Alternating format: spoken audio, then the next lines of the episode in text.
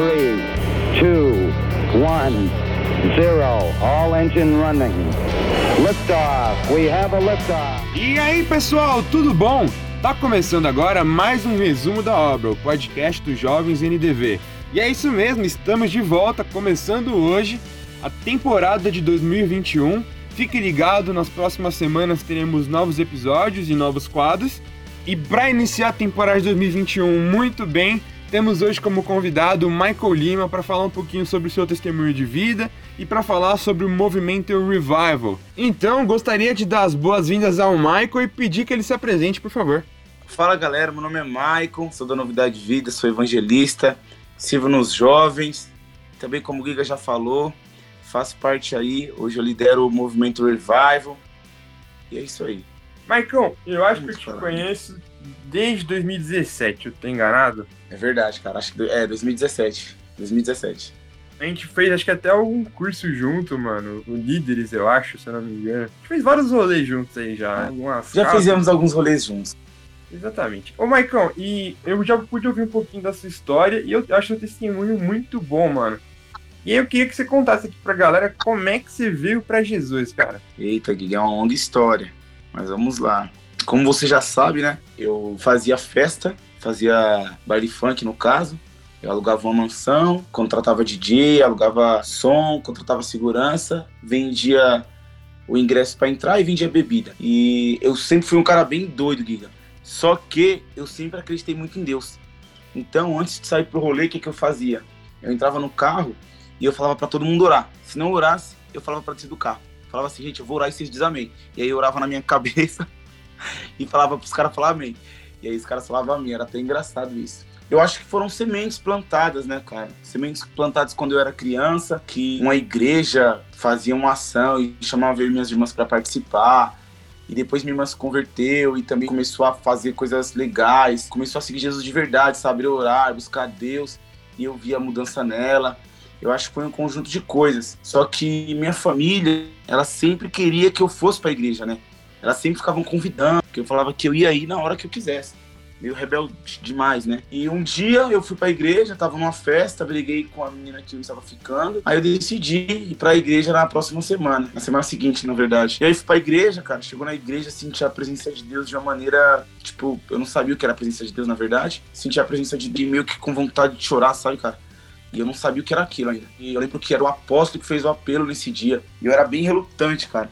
No meio do apelo ele começou a falar de uma família que estava lá, que a família estava passando por alguns problemas, que era um casal e tal.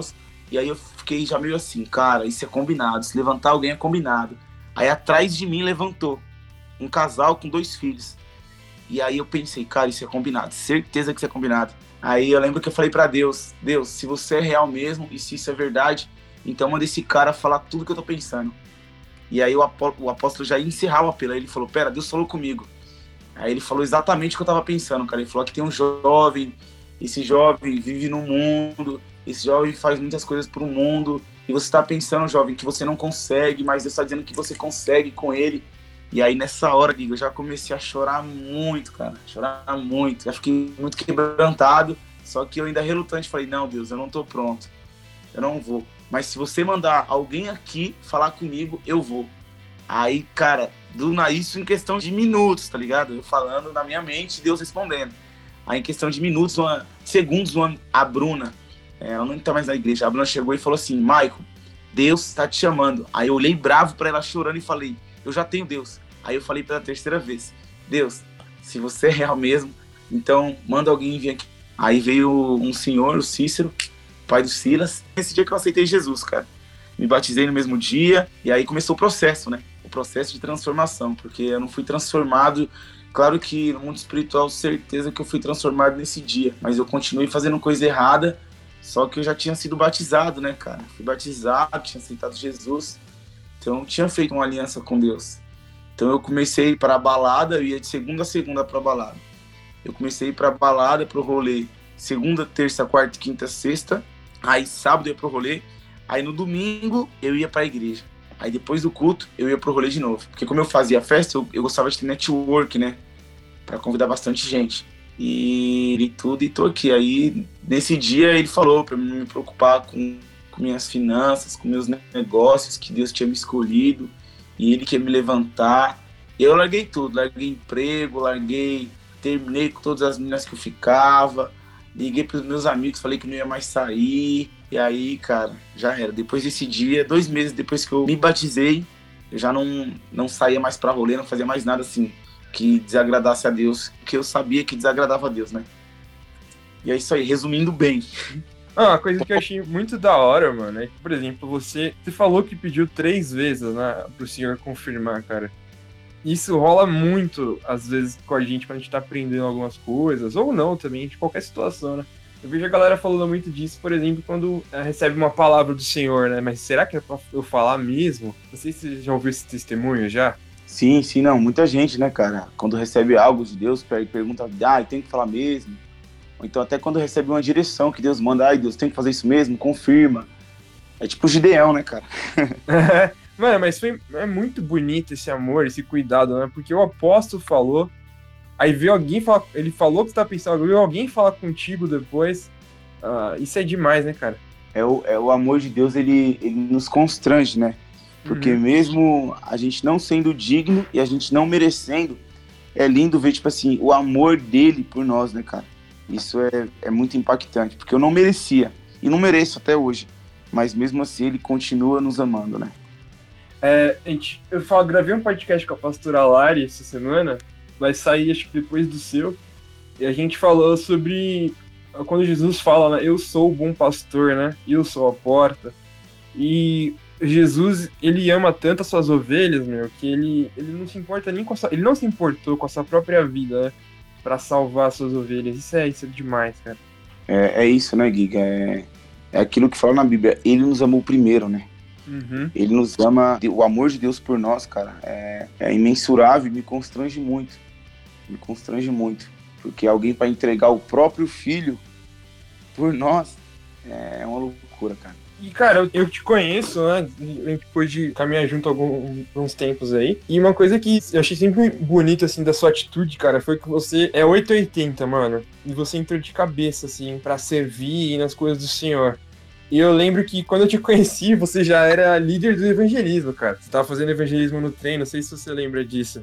Como é que foi essa caminhada, cara, de, de sabe, se jogar de cabeça cara, e, e buscar, buscar aprender e, e, se desenvolver? Uau, Gui, você falar disso é muito louco, porque eu lembro que você fala bastante que eu mergulho de cabeça, 880, mas eu lembro que depois de um tempo que eu te conheci, é, a, pulando um assunto, né, já, já vou te responder, tá? Mas quando eu te conheci, passou um tempo, você me contou um testemunho que você estava pregando em todos os trens quando você ia para a faculdade, ou era para o trabalho, não lembro, acho que era para a faculdade, você pregava em todos os vagões que você entrava.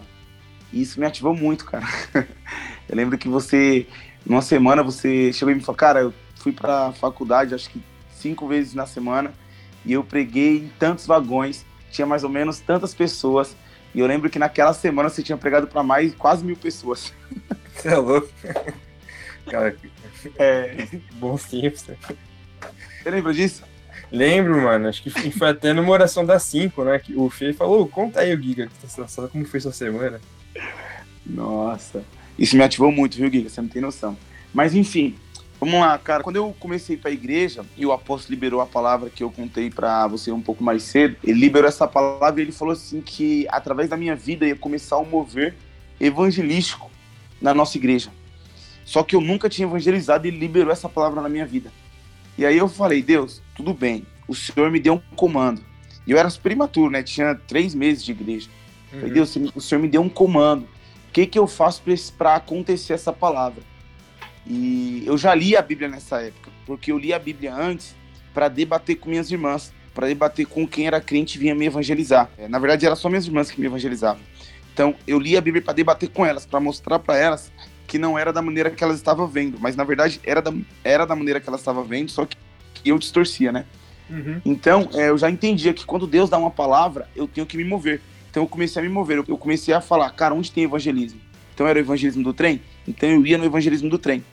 E eu comecei a ir muito no evangelismo do trem. Todo sábado tinha, todo sábado eu ia. Eu não falava nada, às vezes, Giga. Eu só ia para ficar perto, tá ligado? Eu não evangelizava, não falei, no começo não fazia nada. Eu só ia para ficar perto para ver, para aprender, para ver como que era. E acho que depois de uns seis meses por aí, a líder, né, que era do evangelismo na época, ela saiu e aí colocaram outra líder e me colocaram como ajudante dela. E aí eu comecei, comecei a, ir, comecei a chamar a galera. Na verdade, eu tava até conversando, acho que era com Israel esses dias, com um dos meninos. A galera, com a Raíssa, melhor, com a Raíssa. Ela não gostava de mim porque eu era tão chato que toda vez que quando eu via as pessoas eu falava, ô, oh, vamos no evangelismo do trem? Pra todo mundo, cara. E assim começou, né, essa minha jornada aí com o evangelismo, que hoje é algo que queima muito no meu coração. E a realidade é que o reino de Deus não é nada é pela metade, não tem como estar tá em cima do muro. Exatamente. Ou a gente está, ou a gente não está. Você falou de ser 8 ou 80. É, o apóstolo sempre falava isso, né? Que o reino de Deus não é como um mar, mas é um rio. Não é como um mar que a gente vai entrando e aos poucos a gente vai afundando. Não, é como um rio. Você entra, você já, já mergulha.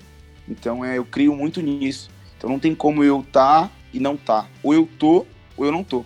Então, e quando eu decidi, cara, eu quero estar, tá, eu mergulhei de cabeça. Falei, cara, é isso que eu quero para minha vida, é isso que eu vou fazer e é isso que eu quero fazer. E a partir de hoje eu vou ser um homem de Deus. E até eu estou tentando ser esse homem de Deus. Mano, é da hora esse, a questão de se. É, 880, a galera deles traduz muito pra ser morno ou frio, né? Não, perdão, frio ou quente, né? E fala. No, tem um versículo que fala, né? O Senhor detesta os mornos, né? Os Isso, tem um são... que ele vomita os mornos, né? É. E, cara, tem. Eu, eu não sei se você concorda, tá? Mas eu enxergo muito isso, a questão de. problema, às vezes, de ser morno, de querer tá, sabe, tá em cima do muro.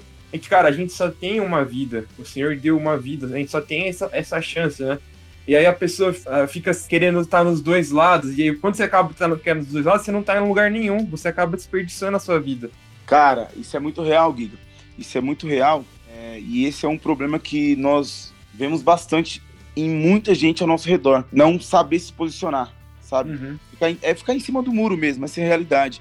Tipo, ah, eu tô, tô aqui na igreja, mas vou continuar convivendo com esse pecadinho. Eu tô aqui, mas vou continuar fazendo isso. Eu tô aqui, mas estou lá ao mesmo tempo. Não, cara. É, é só olhar para os homens de Deus na Bíblia. Olha para Paulo. Quando Paulo foi transformado, ele foi transformado de verdade. Ele não é teve meio termo. Ele foi e foi. Eu acho que a gente tá, a gente não tá, cara. Não tem como tá morno.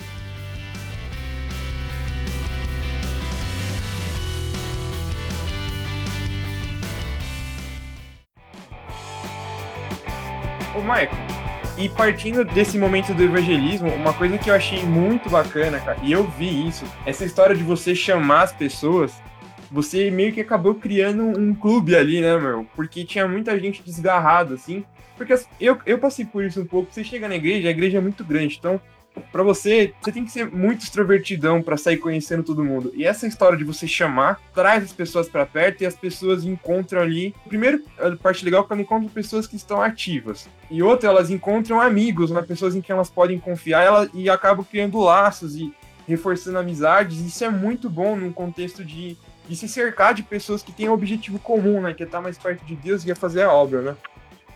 Sim, sim, Giga. É, o, na verdade, tem algo que eu acredito que é uma das minhas. Da, da, uma das coisas que eu sigo bem, que eu sou bem fiel, que é um pensamento que eu sigo e eu sou bem fiel nesse pensamento, que é a gente tem que estar perto de pessoas que estão tá queimando. E uma das coisas que eu mais vi nesses tempos, cara, é que pessoas que estão ativas em evangelismo, que têm uma vida de evangelismo, essas pessoas elas começam a queimar muito por Jesus começam a queimar muito por vidas. Porque é, você vai, às vezes, evangelizar, e isso acontecia muito no trem. Às vezes você não sabe, você nunca evangelizou, às vezes você está desmotivado, às vezes você passou a semana com dificuldade. E aí, quando você vai evangelizar, Deus faz algo que te surpreende. Cura alguém, ou você fala com alguma pessoa e a pessoa começa a chorar, a pessoa agradece, a pessoa é tocada. Então, quando eu comecei a viver essas coisas, eu pensei, Deus, as pessoas precisam viver também. Então, eu comecei a convidar pessoas para ir. E aí entra no que você falou. Eu comecei a notar que tinham pessoas na igreja que estavam na igreja há muito tempo, só que não falavam com ninguém, não tinha amigos. E aí o que, que eu fiz? Eu comecei a juntar o útil ao agradável, né? Eu falei, cara, então eu vou me aproximar dessas pessoas e elas vão ser ativadas através do evangelismo. Então eu vou chamar elas para evangelizar. E eu comecei a chamar todo mundo para evangelizar. Então, quando eu entrei no evangelismo do trem, tinha o quê? Tinha seis pessoas que iam evangelizar. Depois de um tempo, já tinha 40 pessoas evangelizando todo sábado conosco. Já era tipo assim, a gente não conseguia mais ficar em um vagão, tinha que ficar em dois vagões.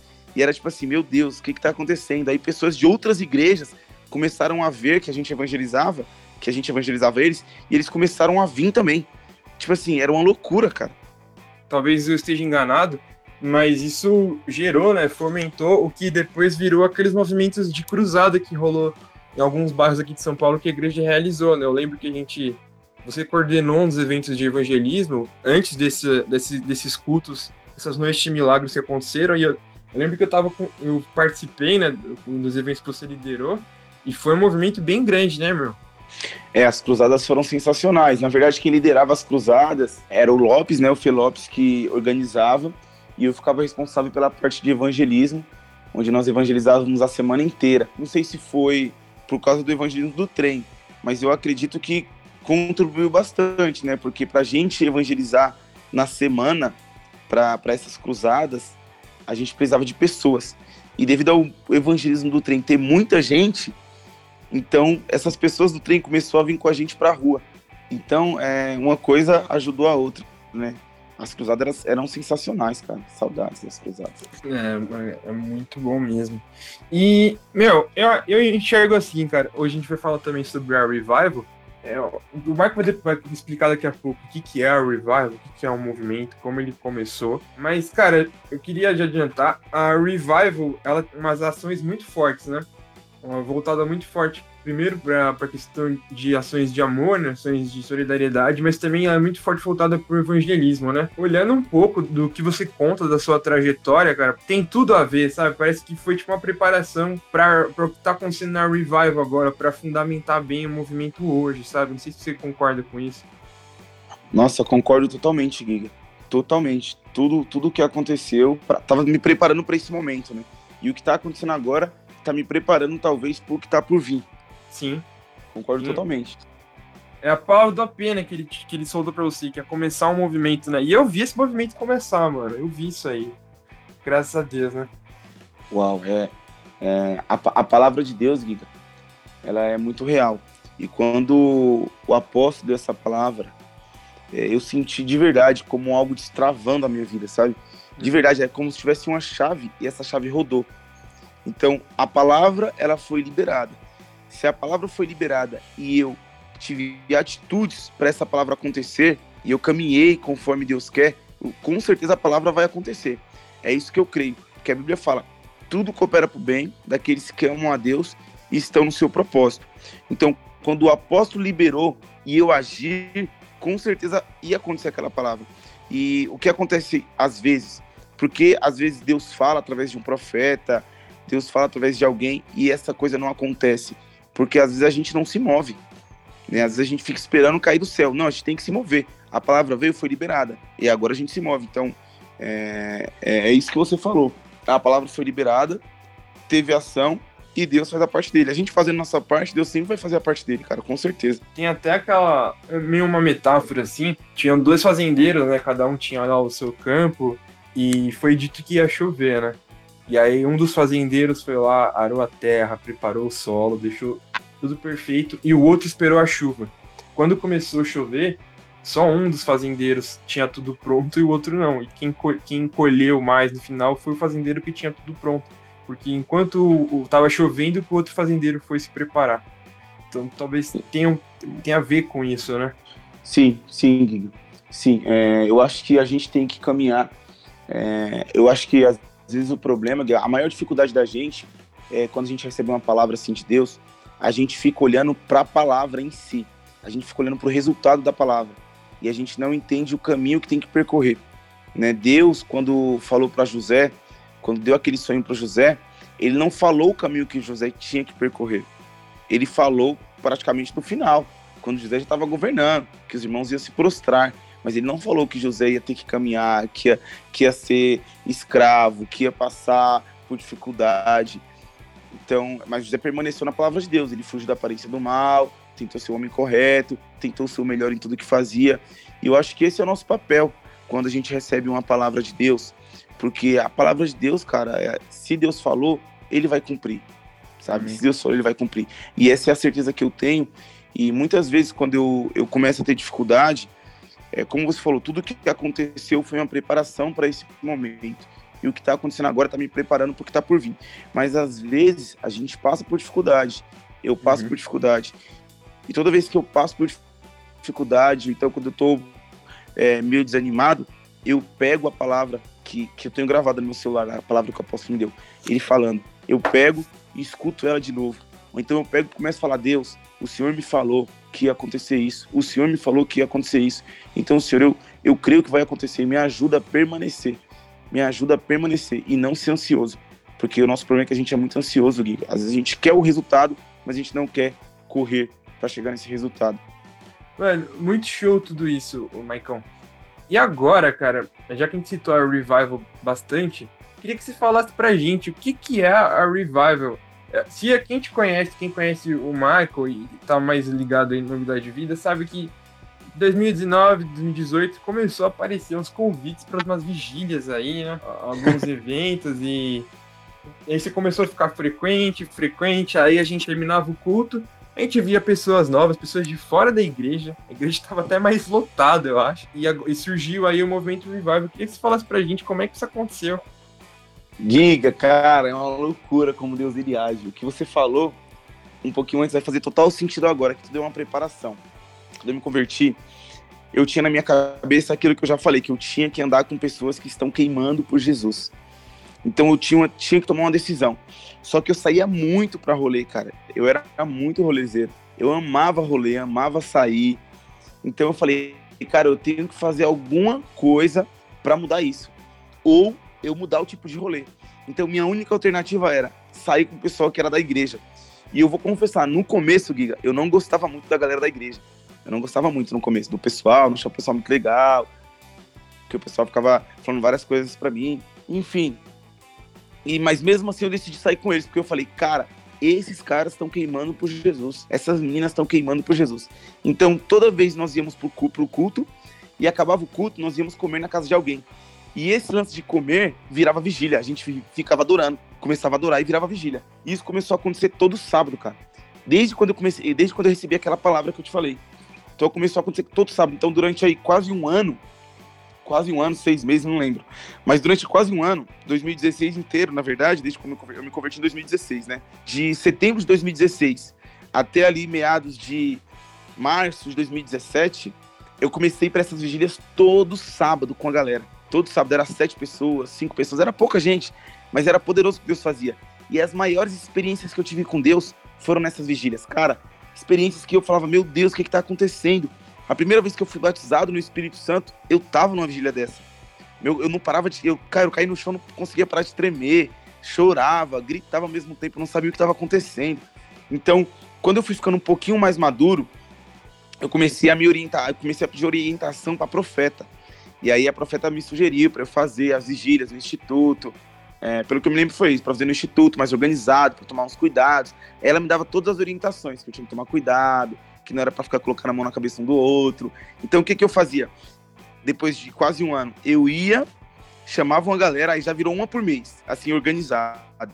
Ia pro instituto, chamava 30 pessoas no máximo, não podia ser mais de 30, contado a dedo, e aí já tinha uma palavra, antes não tinha uma palavra, era só adoração. Aí nessa época já tinha palavra, dava uma palavra, convidava alguém para dar palavra. O Andrezão já foi lá e pregou. É, a Vi já foi lá e pregou. Então era poderoso o que Deus fazia. Só que depois de um tempo, cara, Deus, come... aí eu... Deus começou a colocar no meu coração que não era só isso, que eu tinha que fazer para ajudar mais pessoas. E aí eu comecei a me perguntar, mas como eu vou ajudar mais pessoas? E aí Deus colocou no meu coração que as vigílias era algo do reino, era algo para o reino de Deus não era algo meu. Porque antes eu falava assim, era minha vigília, a vigília do Michael. Só que Deus falou: não, não é algo seu, é algo para o reino de Deus. E eu falei: tudo bem, Senhor, então me apresenta pessoas para se unir comigo nesse propósito. E Deus começou a colocar pessoas na minha frente. Colocou o David, o Sidney, o David é da Assembleia, o Sidney é da, da Shalom. Então Deus começou a me apresentar pessoas de outras igrejas. E aí, no começo de 2019, no começo de 2019, nós fizemos a primeira vigília aberta. E aí essa vigília foi num salão que nós alugamos.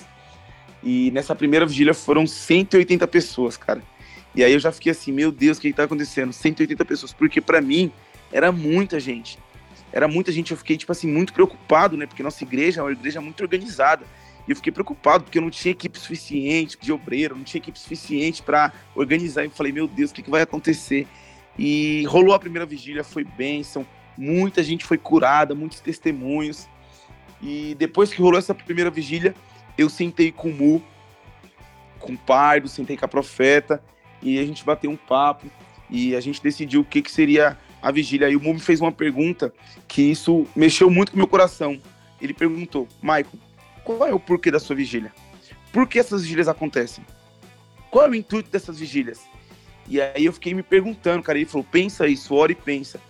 E aí eu fiquei me perguntando, conversando com Deus. E aí entra o que é o revival. Que antes, até esse momento, não tinha o revival em si, era só vigília. E aí entrou o que é o revival. E Deus colocou no meu coração que essas vigílias, através dessas vigílias, pessoas iam ser despertadas a viver uma vida como a de. E nós íamos alcançar muitas pessoas nessas vigílias. E essas pessoas que iam ser ativadas nessas vigílias iam começar a ativar a igreja delas. E aí, nisso eu já fiquei, meu Deus, que loucura. E aí a gente deu o nome de Revival, porque Revival é avivamento. É em inglês, né? Revival em inglês e traduzindo em português significa avivamento. Avivar. E através daí surgiu o Revival em si. Só que é como você falou antes, a Revival é o resultado do que a gente já estava fazendo há um tempo atrás, que era as vigílias, os evangelismos pela igreja. Então, quando surgiu esse nome, em 2019, a gente fez muitas vigílias, a gente fez sete vigílias, fizemos vigílias em escolas, fizemos vigílias em três igrejas diferentes, foi na Shalom, na igreja do pastor Gabriel, que eu esqueci o nome, e na Novidade de Vida nós fizemos uma, nós fizemos em alguns salões que a gente nós, que nós alugamos, fizemos em escolas, e cara, a quantidade de testemunho, Gui, é surpreendente. E o mais surpreendente, o que Deus tinha colocado no meu coração, que as pessoas que iam ser ativadas na vigílias, iam ser ativadas nas suas igrejas, iam levar para suas igrejas, aconteceu, cara. Tipo assim, as pessoas iam pra, pra, pra vigília, pra revival, saía da revival, me chamava, falava, cara, eu quero fazer na minha igreja. Eu falei, cara, faz na sua igreja, é assim, assim. E a pessoa começou a fazer na igreja dela. Então, tem algumas igrejas que até hoje estão rolando vigílias por causa da revival, porque a revival ativou essas igrejas. E é loucura isso. E até aí era só vigílias. Né? Até aí era só vigílias. E aí, 2019, nós temos sete, oito vigílias. E aí 2020 entrou e entrou a pandemia. E aí quando entrou a pandemia, nós falamos, cara, e aí, o que, que nós vamos fazer? Nós não podemos fazer vigílias. O que, que nós vamos fazer? E aí nós começamos a fazer live. Aí as lives foram poderosas também. Só que aí entrou o lance de compaixão, né? De ver as pessoas precisando, ver as pessoas necessitando.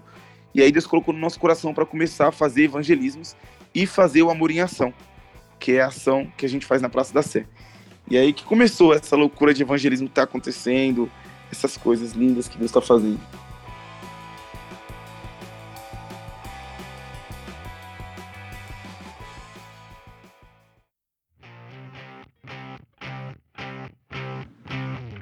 Sensacional, cara. Isso é, isso é, tudo muito bonito, muito legal. Porque a Revive foi resposta para muita gente que estava com uma inquietação de olhar para sua própria comunidade e falar: meu, tá faltando alguma coisa aqui, cara. E aí ela vai no movimento desse, e, e aí aquela história. É que nem escutar a pregação do Todd White, sabe? Você escuta uma pregação do Todd White, você quer entrar em todos os ônibus e sair pregando que nem louco. É uma coisa que. Verdade. Que, sabe, que te ativa, que te dá. Meu, tem que levar isso pra igreja. E eu, eu acho que o pessoal vem até. vem na sede pra falar contigo, né? Michael, como é que eu trago isso pra minha igreja, cara? O que eu posso fazer?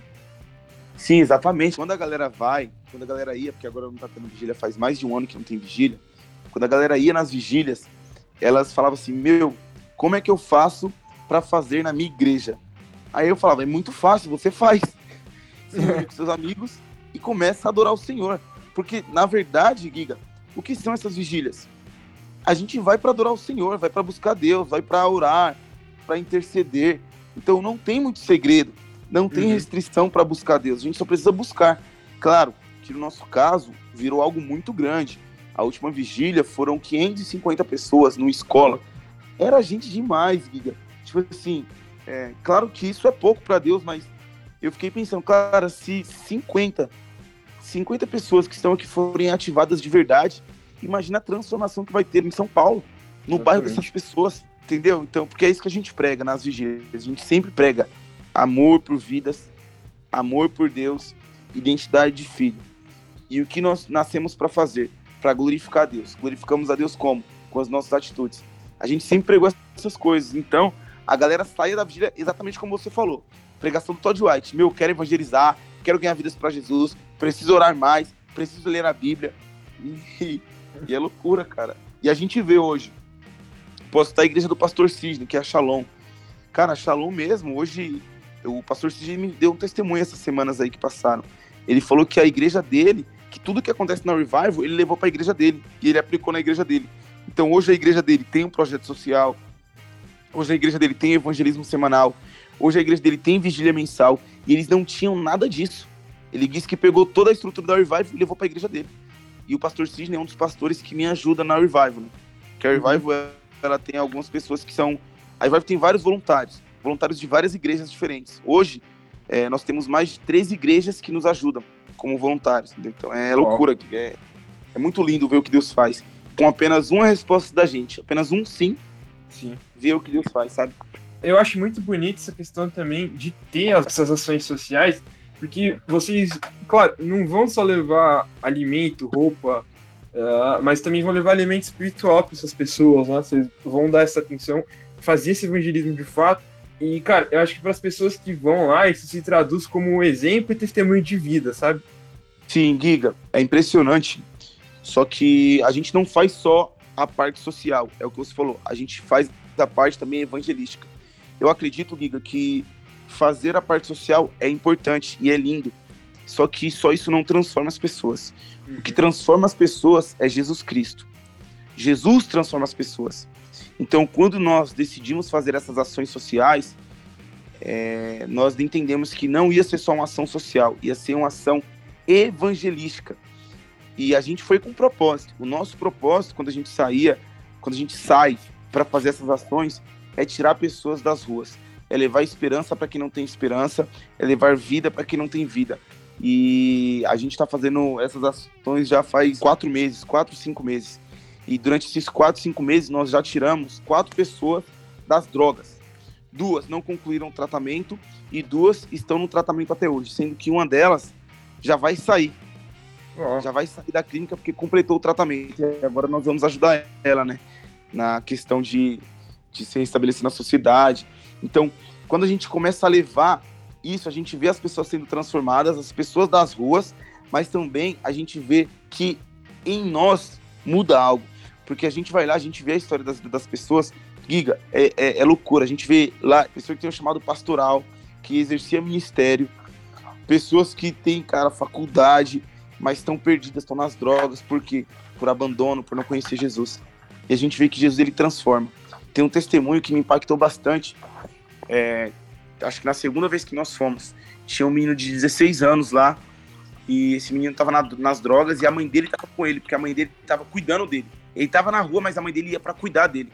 Porque a mãe dele ama, a mãe ama muito seu filho. Uhum. Então, a mãe ficou lá para cuidar dele e nós evangelizamos ele. É, na verdade, o, o Gui falou com ele, o Guilherme, meu discípulo, e no, no outro mês a gente foi lá e essa mãe tava me procurando, o Guilherme desesperado. Ela falou: Meu, cadê aquele menino da sua equipe? Eu preciso falar com ele. Aí o que, que aconteceu? Ela falou: Meu, meu filho, desde quando ele falou com vocês, faz um mês que ele não tá usando droga, ele tá em casa, ele não quer sair de casa. Ele tá doente agora, mas ele não tá usando droga nenhuma e ele só fala todo o tempo: Mãe, eu preciso ir na igreja do Guilherme. Eu preciso ir na igreja do Guilherme. E, Giga, isso é loucura, cara. Sabe? Você vê que, meu, as pessoas são de fato transformadas, sabe? Vai, é spoiler dos próximos episódios aí, a gente tava falando com a Lari. Tem um pão que vocês estão levando, né? Que mata a fome, mas depois a pessoa tem fome de novo, cara. Mas tem uma água, cara. Tem um pão que você oferece, que é Jesus, cara. Que a pessoa nunca mais tem sede, né? E eu enxergo muito isso, cara. Essa transformação das pessoas pelo, pelo sacrifício de Jesus na cruz por esse amor dele. A gente nem consegue entender, né? Como é que uma oração faz alguém deixar as drogas, né? É muito pra cabeça, assim, no sentido bom, né? Exatamente, exatamente. É muito. É, a gente não entende, né? O poder de Deus é que às, vezes a gente infelizmente, a gente limita muito o poder de Deus.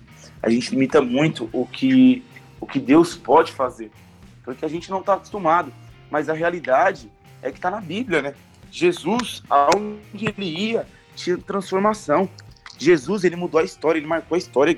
Jesus, uhum. onde tinha doente, os doentes eram curados. Jesus, onde tinham pessoas que estavam destruídas, elas eram restauradas. Olha para o gadareno, olha para a mulher samaritana, olha para aquela mulher que foi pega em adultério. As pessoas eram transformadas, Gui. Então, o nosso Deus, ele é poderoso. O nosso Deus, ele é poderoso. E ele pode transformar a vida de uma pessoa que está em situação de drogas. Ele pode transformar a vida de uma pessoa que está longe dele. Ele pode transformar a vida de uma pessoa que está com câncer. A vida de uma pessoa que está com coronavírus. Deus, ele pode transformar. Ele é poderoso. Ele, ele, ele criou tudo. O que, que é um vício para Deus? Sabe? Agora, eu acho que o nosso papel, o nosso papel é levar esse pão espiritual, levar esse pão, talvez para alimentar o físico também. Mas nosso papel é pregar a palavra. Nosso papel é levar Jesus. Esse é o nosso papel como cristão.